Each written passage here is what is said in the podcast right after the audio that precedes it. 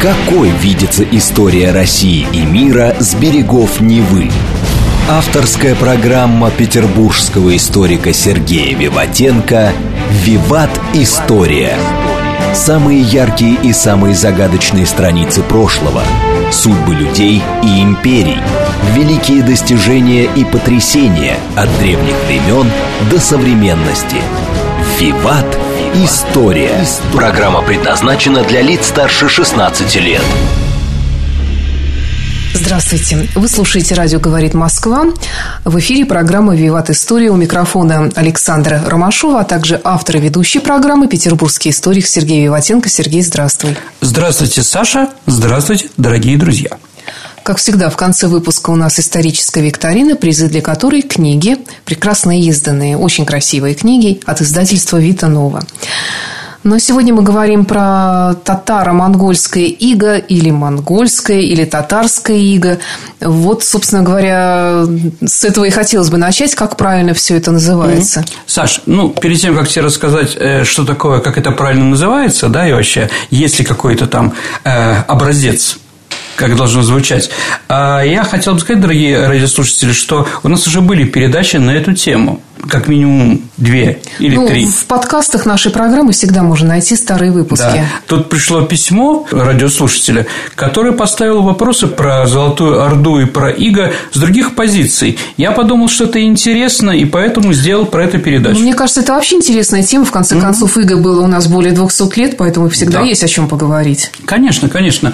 Э, сегодня попытаемся раскрыть эту тему.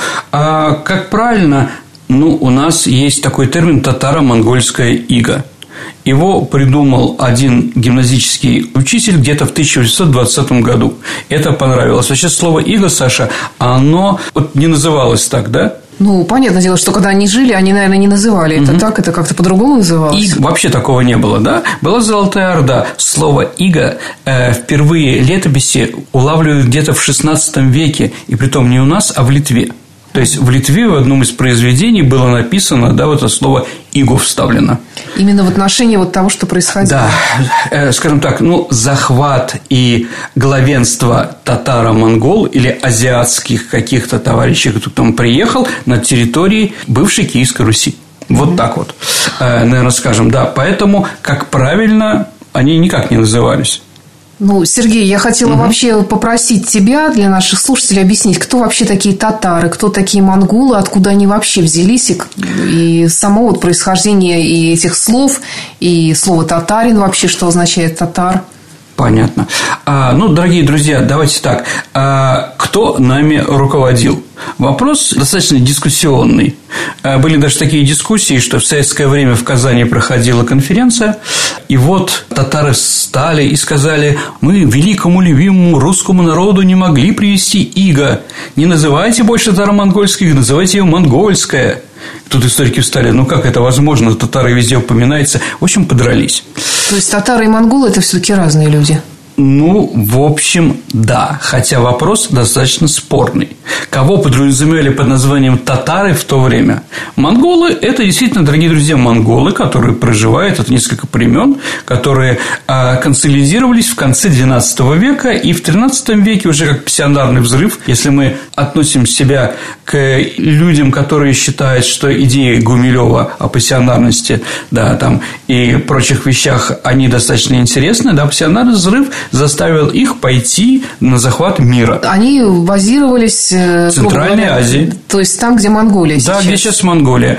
А Монголия – это дальше еще Забайкальский край, Чита, ну, в общем-то, кусок Тувы и часть, э, и часть нынешнего Китая, так называемая внутренняя Монголия. Харахута, угу. там город такой. Если, дорогие друзья, вы помните фильм Никиты Михалкова, у Никиты Михалкова очень много интересных фильмов. Был такой «Урга. Территория любви». Да. Как раз это про жизнь внутренней Монголии и монголов. Сейчас монголы живут в срединной своей империи, такой и кивок в Китае, да, то есть они в середине. Но на самом деле больше Чингисхан, их главный лидер Тимучин, да, или Тимуджин, как его звали, он родился на реке Онон, которая находится сейчас у нас э, в районе Забайкалья. То есть, да, если там скажут, что какие-то наши исконные русские земли, а мы скажем, Чингисхан наш был, Да, там, да, с нашей территории, да. Поэтому все, что захватило наше, это шутка. А политикам лучше то, что я сейчас сказал, потом как козырную карту не кидать. Вот, так или иначе. И вот эти племена, они жили, занимались скотоводством, ну, ходили туда-сюда, где трава позеленее. Ходили-ходили, и вот в конце концов Чингисхан их объединил на Курултае 1207-9 годов. Ну, там, про что такое Курултай еще поговорим. Сергей, ну вот угу. ты в одной из прошлых программ говорил, что под игом монгольским Русь была 20 лет, а под э, татарским 200. Примерно так. Да, а кто такие татары тогда? Татары – это одно из племен, которые, еще раз, вот татары для монголов в то время – это племена, которые жили там рядом с таргитами, там и другими. Кочевые. Кочевые, да. А и они были, тоже кочевые. Да, и они были врагами, они были врагами монголов. Угу. Лично Чингисхана. А дедушку Чингисхана они отравили. Сами татары держали его рабом. Он потом бежал. Ну, ребенком был. Вот он бежал и прочее. А по одной версии он их вырезал. Но эта версия такая спорная. Чингисхан был гением, дорогие друзья, даже потому, что он сказал татарам – Давайте забудем все, что надо. У нас перед нами великое начинание. Если пойдете с нами завоевывать мир, вы получите такой же процент даров, накопления трофеев, как и мы. И вот они пошли. Почему мы их называли татарами? По одной из версий, еще раз, по одной из версий одних из ученых считается, что татары шли в авангарде монгольской армии. Да. Потом монголы ушли, а Золотая Орда встала в районе Поволжья, Казахстана и так далее и тому подобное, где татары – тюркское население – еще раз, некоторые считают его тоже монгольским, но, в общем, я считаю, что все-таки татары всегда были тюрками. Доказательство этому наш министр обороны Сергей Кушгелич Шейгу. Он тувинец.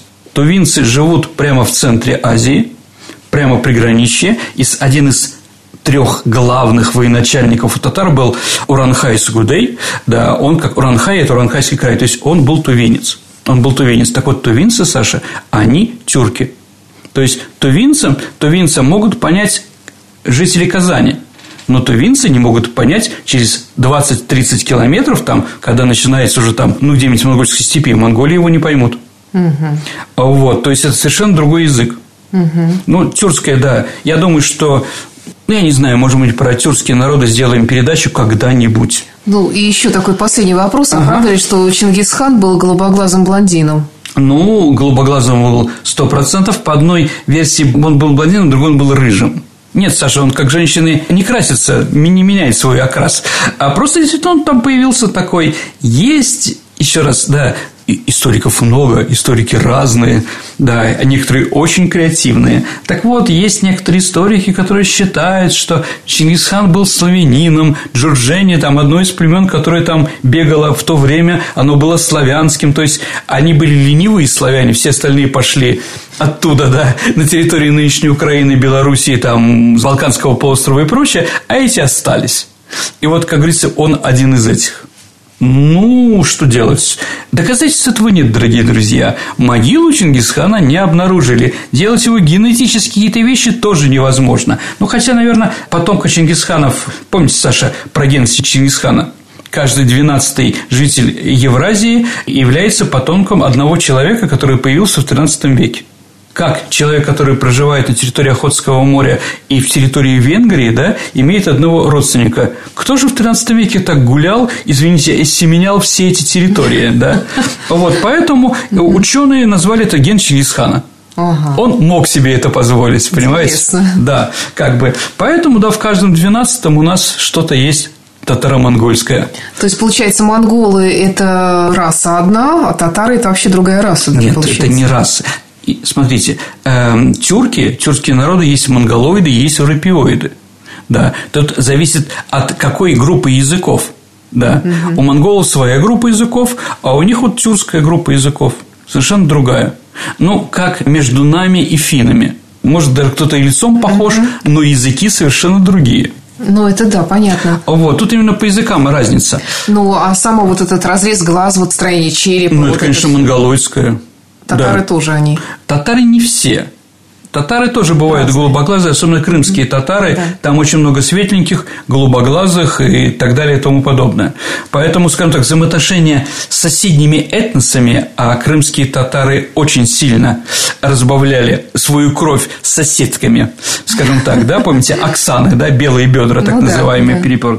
Вот, да, сделали их вот такими. Некоторые тейпы Чечни, они тоже голубоглазые, светлые, там, Геной, например. Почему? Потому что там была толпа владычества граница по, по Тереку, да, и они общались, передавали своих дочек э, через Терек, да, э, нашим казакам, а мы, наоборот, давали да, терским, гребенским казакам, а мы давали своих женщин. Ну вот. Такие вещи часто происходят, поэтому есть тюрки-монголоиды, это киргизы, например, дорогие друзья, или те же самые якуты или тувинцы, а есть европеоиды, да, это как татары казанские, например, или крымские татары еще кумыки, по-моему, тоже они не монголоиды.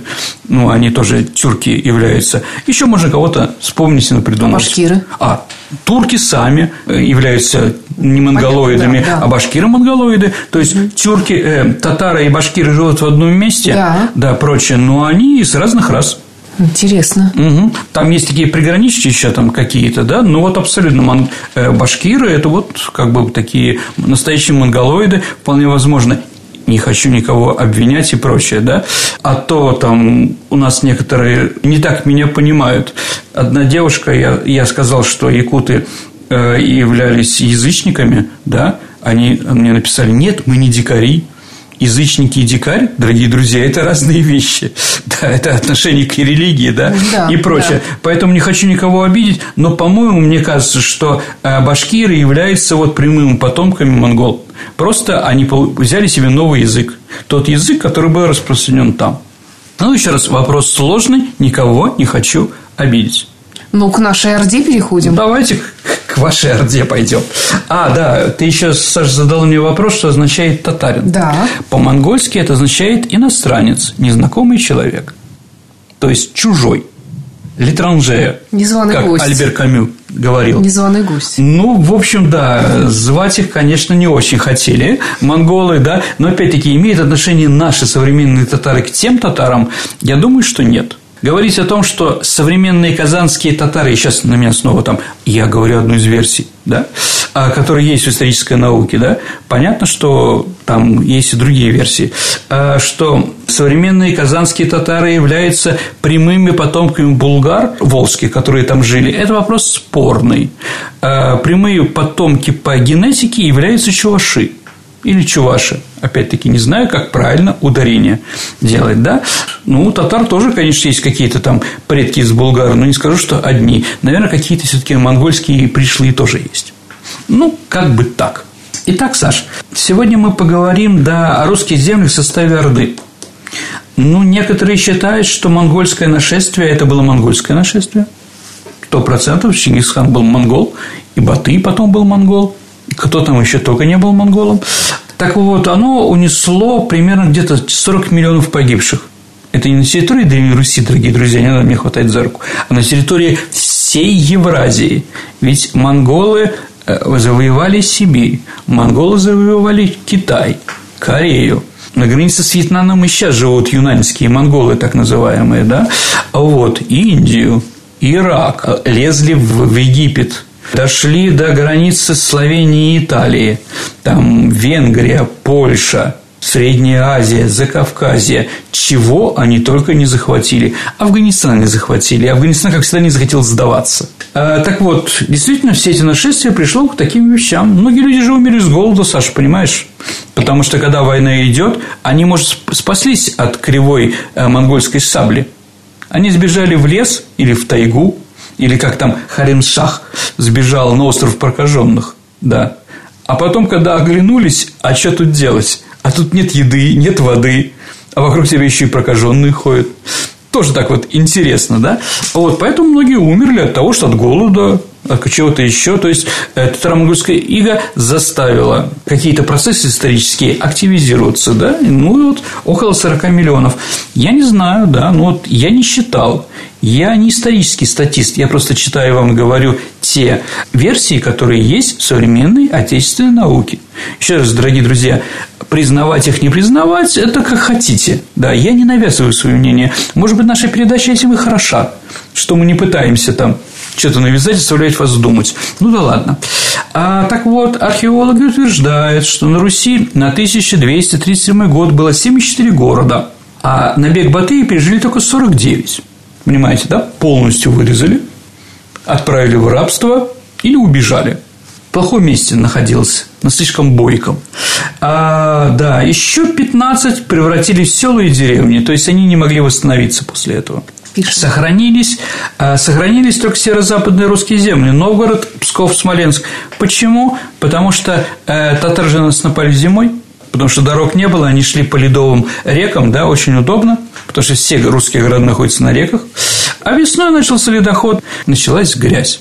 Как пишет источник в районе Игнач Креста, это Осташков, да, Селигер.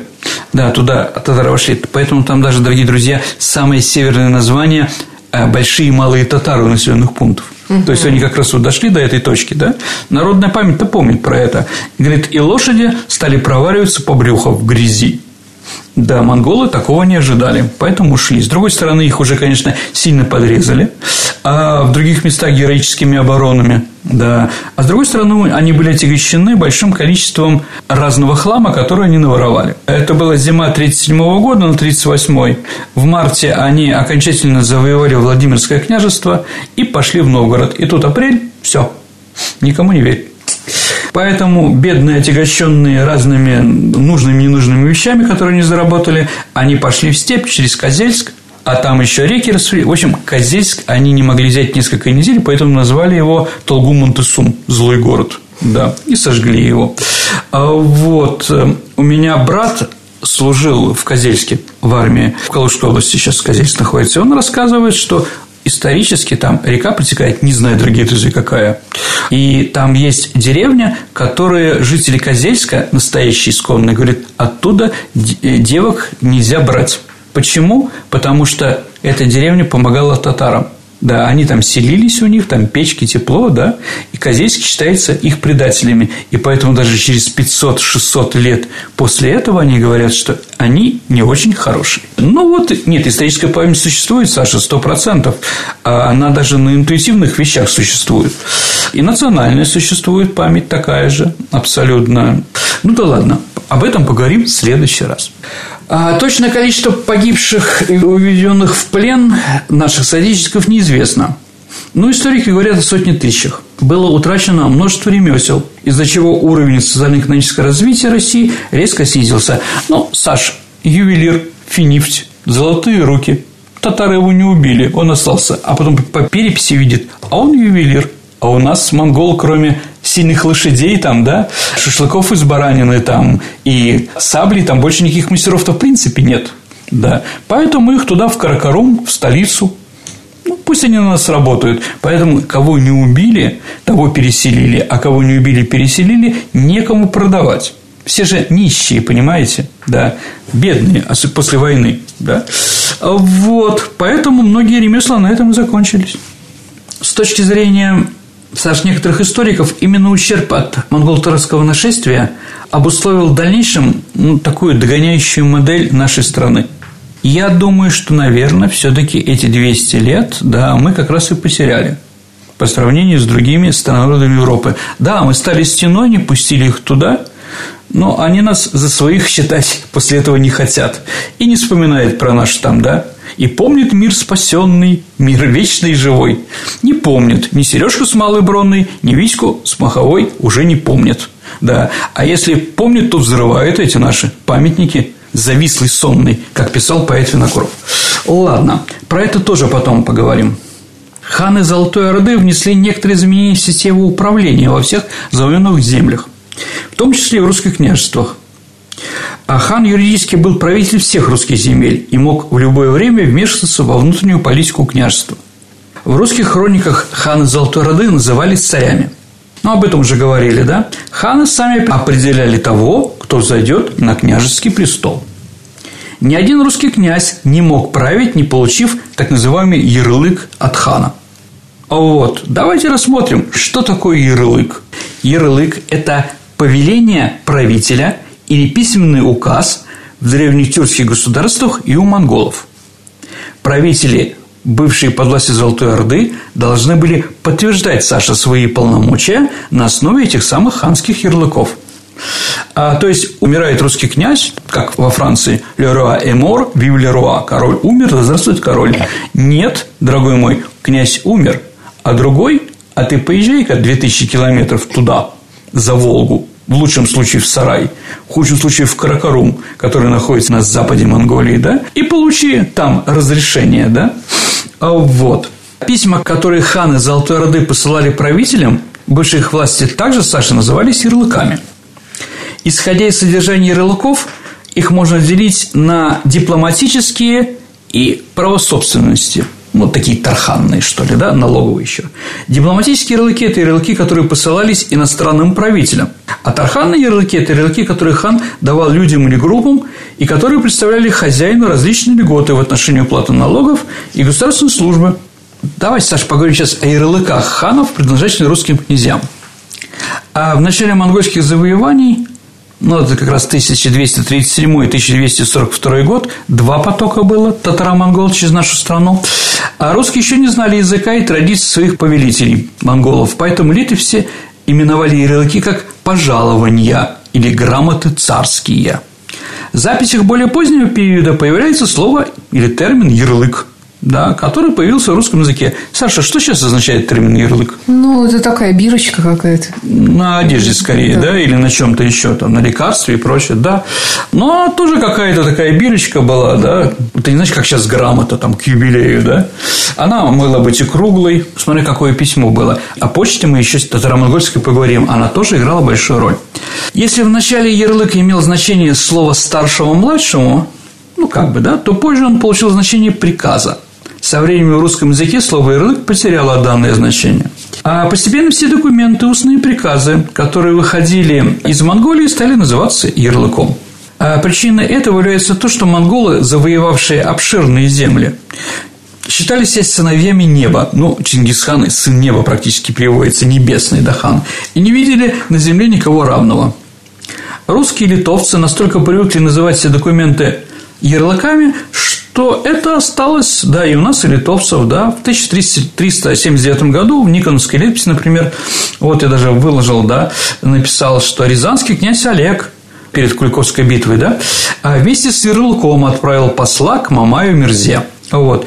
К сожалению, Саша, что там было написано, как написано, никто не знает, как они выглядели. Ни один ярлык не сохранился. То есть его не сохраняли, потому что э, в Монголии же тоже начались междусобицы феодальные, и поэтому хан там умирает, его брат убивает там, да, как говорится, подавился бараньей косточкой, да, вот, да, ну его там давили там три человека там, или веревочкой такой специальной. Поэтому все приказы, которые были до нынешнего хана, они недействительны.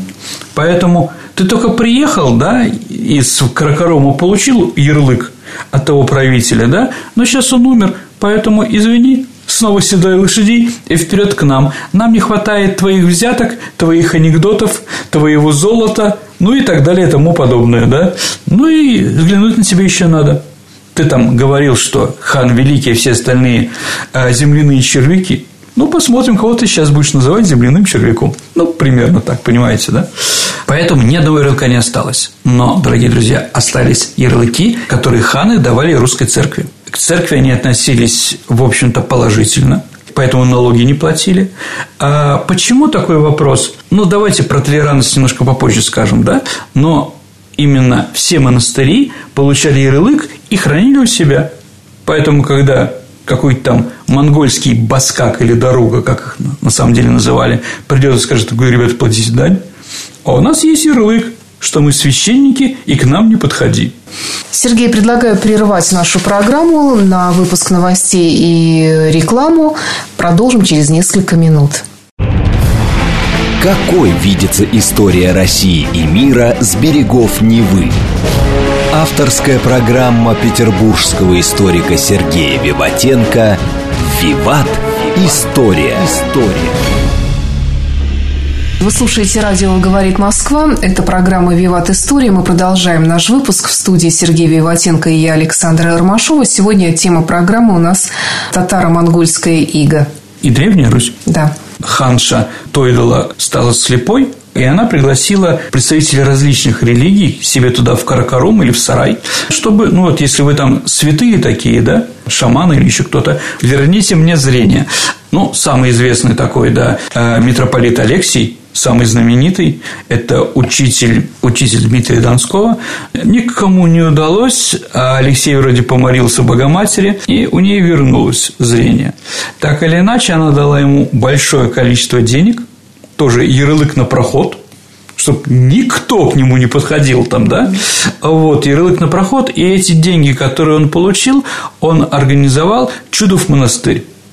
Чудов монастырь, где Лжедмитрий-то был писарем, помните, да?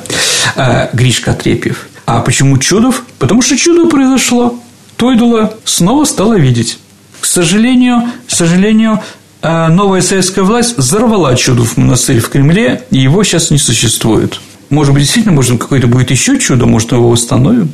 Может быть, и не в Кремле, а где-то рядом. Но, в принципе, это действительно исторический, да. А вообще Чингисхан, если мы говорим про религию, боялся разъявить богов всех религий. Вот такая толерантность, да? Ну, Саш, если вы помните, был такой святой Павел, да?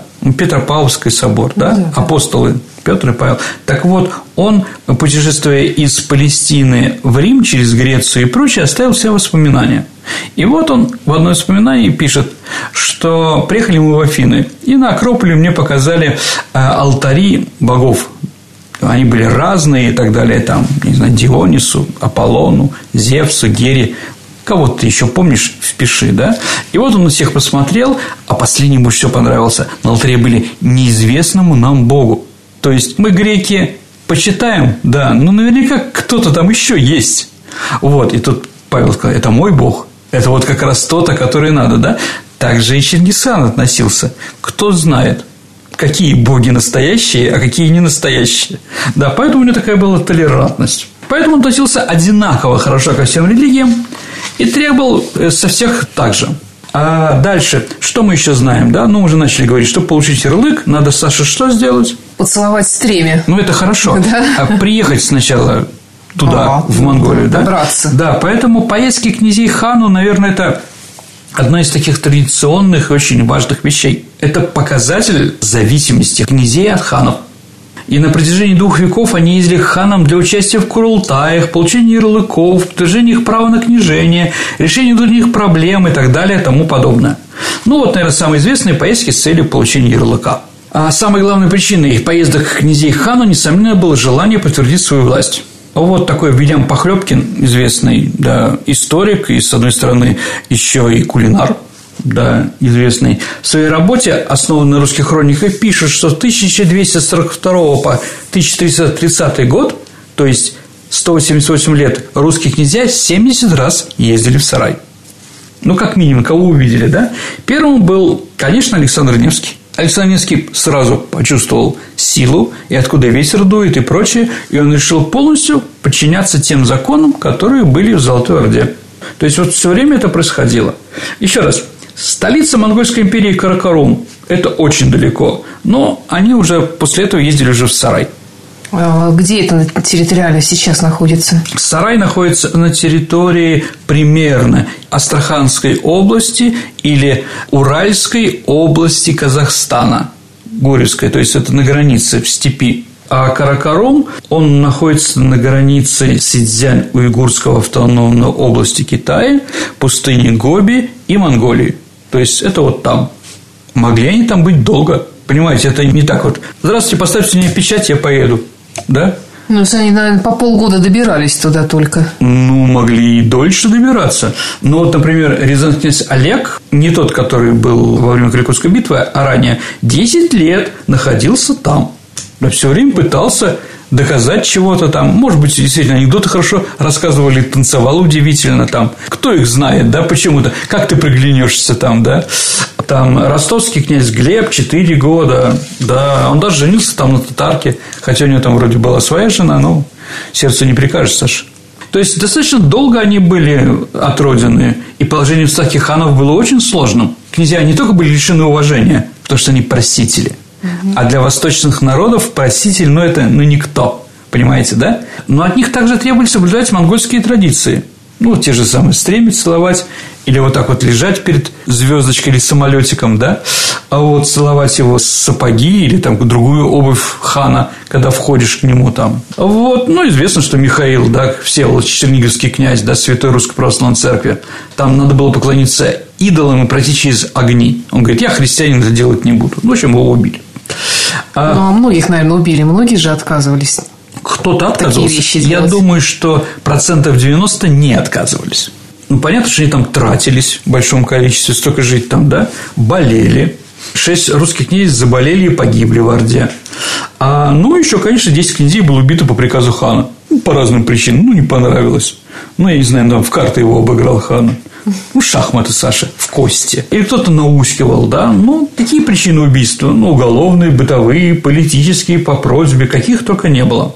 Чтобы понравиться хану и обеспечить себе ханский ярлык, нельзя приносили хану большие подарки. Поэтому денег не хватало. Они там брали в долг. Денег не хватает, ну займи у меня, ну там, за 50%, да? А потом мы рассчитаемся с тобой, я к тебе приеду, да? Такие вещи бывают, да. Ну, например, сын князя Михаила, да, Александр вернулся из Орды на родину вместе с кредиторами. Иногда князья, пользуясь двоевластием в Золотой Роде, брали ярлыки у ханов-соперников. И у тех, и у других или наоборот. Ну, в общем, разные вещи были. Князья отправляли к хану послов. Они посылали их, их хану с большими подарками, чтобы благодарить за получение ярлыка, да, и чтобы, пожалуйста, других князей, да, которые вот хочет тут, да, вы там, может быть, его приструните как-нибудь там, тюкните по своему приказу, да, вот, я не могу, я христианнейший понимаете, руководитель, да, поэтому вот тот человек, который пытается меня там, да, я не могу его тюкнуть. А если вы тюкнете, всем будет хорошо. Вот вам еще подарочек на эту тему. Таких посланников называли калечи. Чи – это такое татарское э, окончание, означает специальность, да. Вот они как бы туда ездили. Интересным фактом является то, что Саша, несмотря на такое количество поездок, организованных князьями к ханам, кроме ярлыка, который золотоордынские ханы давали русским князьям и религиозным деятелям, не было ни одного подписанного между сторонами соглашения.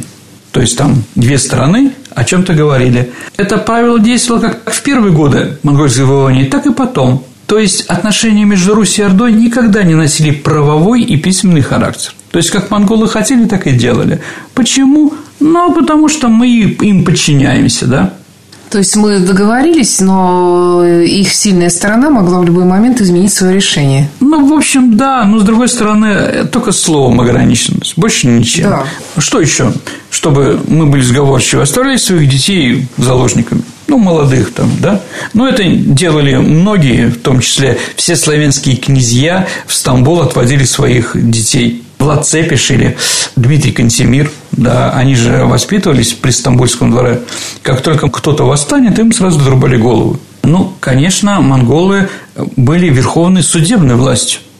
И они решали все проблемы между князьями или между землями, которые становились. А какие проблемы? Территориальные? Территориальные. Объем налогов, там, кому что принадлежит, да, кто более главный. Ну, например, в 1297 году такой Токтахан, Токтахан послал своего посла Неврюя, Невруйская рать такая знаменитая, да, с большим войском, и потребовал от всех русских князей собраться во Владимире, ну и попросить епископа Сарая Измайла, также принять участие в обсуждении. И вот, благодаря Измайлу, его способностью убеждать людей еще за большой армией, которая стояла не в Рюве, да, разногласия между князьями, которые там были, они были решены.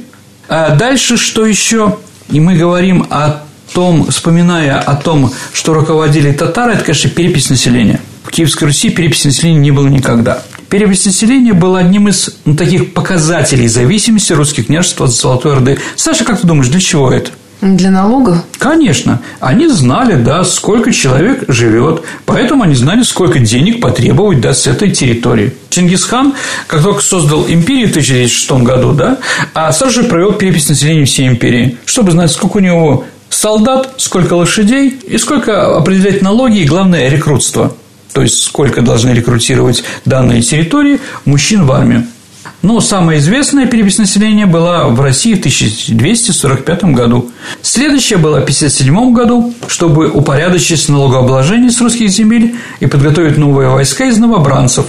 Интересно, Саша, является тот факт, что народ не был против проведения переписи. Причиной проведения этой переписи не монголами, а русскими служащими. То есть, на самом деле, не монголы переписывали, а русские. В переписях населения по всей территории Татаро-Монгольской империи, громадной, да, за основу единицу был взят дом. То есть, вот кто в доме живет, вот это налоговая единица. Но русские же ведь они достаточно хитрые, поэтому на следующей перепись населения они в деревне сжигали все дома, делали один большой дом и жили в нем. Перепись на Руси называлась словом «число». Результаты переписывались так называемыми «кокдептер» – «синяя книга», да? Она была написана на уйгурском языке и уйгурскими буквами – и хан принимал решение относительно налогообложения военной сферы, именно опираясь на нее. То есть, где сколько она живет, да? А какие же налоги собирали? Татары, монголы, с нас. Ну, понятно, что это была главная тема. Да, она для нас была больной. Итак, какие же деньги получала Золотая Орда? Первое – налоги, собираемые с подлежащего налогообложением населения в самом структуре, ну, улус-жучи. Налоги, собираемые с печенных русских земель и налоги, собираемые с иностранных торговцев. Как видите, один из трех налогов был именно с нас. И это было серьезно. Нет общего мнения о виде и количестве налогов, которые Русь должна была платить ханам. Глядя на летописи, переписи и прочее, какие же налоги мы платили. Прошу прощения, но я сейчас вам перечислю большое количество этих самых налогов. То есть, не было одного. Первый – выход, второй – калан, третий – копчур, третья – тамга, ну, пошлина, тутун, сабанлык, подводы, корм, салык, мыт, мостовщина, деньги для армии, налог на охоту и колтка. Ну, как видите, много разных. Непонятно. Ну, когда тебе, Саша, выпарят, когда ты скажешь непонятно, ты запомнишь все налоги, с чего у тебя берут там разные вещи. Мы сейчас о них всех поговорим. Основная часть налогов, которые русские платили, называлась термином «дань». Саш, какое слово произошло от слова «дань»? Ладонь. Хорошо, это длань. А от дани? Ну, не знаю. Деньги, Саша. А, деньги, да. Угу. Ну, узбеков, казах танга, тенге. Танга и деньга, как видите, достаточно, да. А вот. Ну, ИСАК, да, это был налог, это понятно. Итак, что такое выход? Это налог собирается с иностранных подданных и направление казну хана. А калан – это налог одна десятая от, от урожая зерна. Капчур – это одна десятая от стада животных. Пошлина. Пошлина – вообще монголы, что надо сказать, конечно, привели к революции торговли, Саша. Благодаря им можно было спокойно перемещаться от Китая до Европы и перемещать товары. Порох, бумага, шелк стали появляться в Европе по Великому Шелковому пути, ну или еще по каким-то там, да. Таможенная пошлина, изымавшаяся с торговцев, стоит на первом месте среди самых прибыльных налогов. Так как торговля является главным источником дохода ханов, не война, Саша, а именно торговля в этой громадной территории. Налог составлял 10% от стоимости товара. Дальше. Тутун. А, Саша, как ты думаешь, а какой в белорусском и украинском языке слово «тутун»? Похоже, а? Понятия не имею. А что такое? Да, что такое тютюн, Саш? Не знаю. Сигареты. Да? Да. Тутун – это налог с дыма. То есть, налог с дыма с каждого дома. Поэтому, Саша, 90% русских изб были какие? Их по черному, не по белому. То есть, угу. не было трубы. А поплужное – это налог упоминается в русских хрониках. Вообще непонятно, да, что это такое, да. Вот, но это налог за церковь, что ли, да. Дальше подводы или ям. Это налоговое обязательство, выражавшееся в уплате почтовой лошади. То есть они сделали почту по всей стране, и поэтому за эту почту надо было платить. Дальше корм. Ну, корм это понятно. Это провиант для гонцов и путешественников, а также для лошадей, на которых они скачут, да, которые местные должны были салык. А это земляной налог различных служб и обязанностей. Ну, каких-то, да. Мыт. А мыт, как ты думаешь, Саша, что такое? Кто такие мытники? Мытнинская набережная у нас есть. А, таможники, таможня, да. да. Кстати, слово таможня тоже татарское, но другого слова тамга. Угу. Ну, об этом говорит. Мостовщина. Налог на строительство мостов. Война на армию. Ловитва ханская, да, это налог на охоту. Угу. Колтка или дары, да. А вот, ну, это такие подарки, да, которые, ну, едет хан в Набат, все люди, подарки нужны. Вот они собирают, да, и едут. Ну, тоже налог, в принципе, да. Вот. Было еще многое, что непонятное. Сколько же, сколько же денег, да? Согласно данным 1389 года, князь Серпухова и Боровска платил хану ежегодно 5000 рублей. Это большие деньги, Саша. А вот через 20 лет сумма уже была 7 тысяч рублей. Кроме того, в хрониках можно найти, что дань собиралась в количестве полрубля с хозяйства 20 человек. Ну, то есть, достаточно приличные деньги, да. Ну, давайте главное, про ИСАК и дорогу. А для обеспечения сбора налогов на всей территории Золотой Орды был создан институт дороги. Во главе этой организации было поставлены дороги. Э, это сборщики налогов, которые у нас называются баскаки иногда. Так как они ездили по дорогам, да, вот в смысле дороги как раз и стали называться дороги. Дорога, дорогие друзья, тоже татарское слово. Они были ответственны за сбор налогов и охрану общественного порядка, ну, смотрящие такие там в районе. И их как бы трудно было обмануть. По-татарски дорога значит баскак. Я думаю, тоже слышите, да? А иногда баскаки были русские. Например, наместник украинского Кременца Андрей был назначен баскаком города татарами. Воинская повинность. То есть нас заставляли воевать за татарские, татаро-монгольские интересы. Ну, ходили они в разные места там. Ну, самое известное, наверное, когда и ростовские, и ростовские князья вместе с армией Мангу Тимура пошли походом на Дагестан. Да, русские войска участвовали в походе Хубилая на Южный Китай. Ну, и известно, что хана Нагая, в честь него нагайцы, да, хана Нагая убил русский воин. За это они все получали трофеи. Нет, русского воина, конечно, убили сразу после этого. Какое ты имеешь право убивать татарского хана, да? А вот он думал, что он, он голову принес. Вот, да, ну не повезло. Итак, то есть мы воевали везде. Ну, да, на этом получали какие-то деньги, это было выгодно. Молодые пассионарные любят, хотели повоевать где-то. Татаро-монголы это предлагали. Поэтому, естественно, э, воинская повинность была очень серьезной. Помимо почтовой системы, о которой мы с вами говорили, что мы еще переняли у татар в это время? Потому что говорить о том, что все плохо, да, что мы ничего не переняли, нет. Конечно, не так. А, например, еще патруль. Ночные патрули, да, это караул. Караул – это татарское слово. Караул – это воины, которые идут э, параллельно массе армии, которая переселяется. Ну, слева и справа следят за чем-то, да. Вот слово «караул» пошло к нам, конечно, да. Что еще мы получили такого Золотой Орды? Ну, смертная казнь, например, и пытки – Слово... А что, раньше этого не было? Не было. И не казнили никого? Ну, очень было сложно кого-то казнить. В основном это были убийства. Нет, в русской правде нет об этом. А слово «палач» э, тоже монгольское слово. Угу. Также монгольские слова, ну, понятно, что были кандалы, кабала, кабала как религиозная еврейская, а кабала именно как арест, да? А нагайка, чем пороть? Ну, еще, например, э, про сферы права поручительство. Ну и, конечно, круговая коллективная ответственность. То есть, ну, у монгол как? Если один человек... Яса, так называется их свод законов, который придумал э, Чингисхан. Так вот, он говорит, что если один из десяти воинов побежит с поля боя, всех десять казнить. Если э, сотни, одна десятка такая побежит в сотни, казнить всю сотню.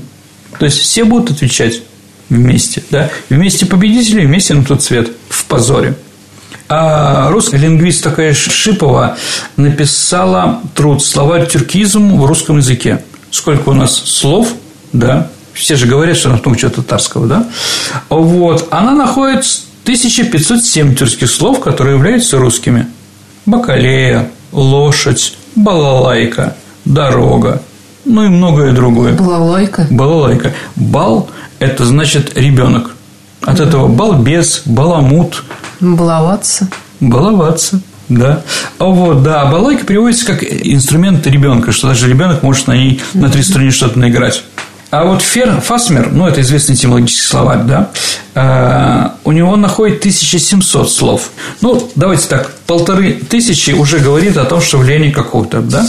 Какие еще влияния степени Золотой Орды, да. Э, два русских царя э, были из татар.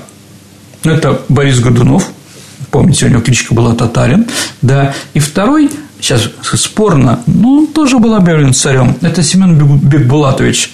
Это когда Иван Грозный там отделялся, уходил в Александру Слободу, там делил на земство и опричнину и так далее. Был такой, да? Пять русских цариц были с татарскими предками – Первая жена Василия Третьего, Соломония Сабурова, Елена Глинская, она от Мамая произошла, да. Вторая жена Василия Третьего, Ирина Годунова, жена Федора Иоанновича, ну, это сестра Бориса Годунова, да.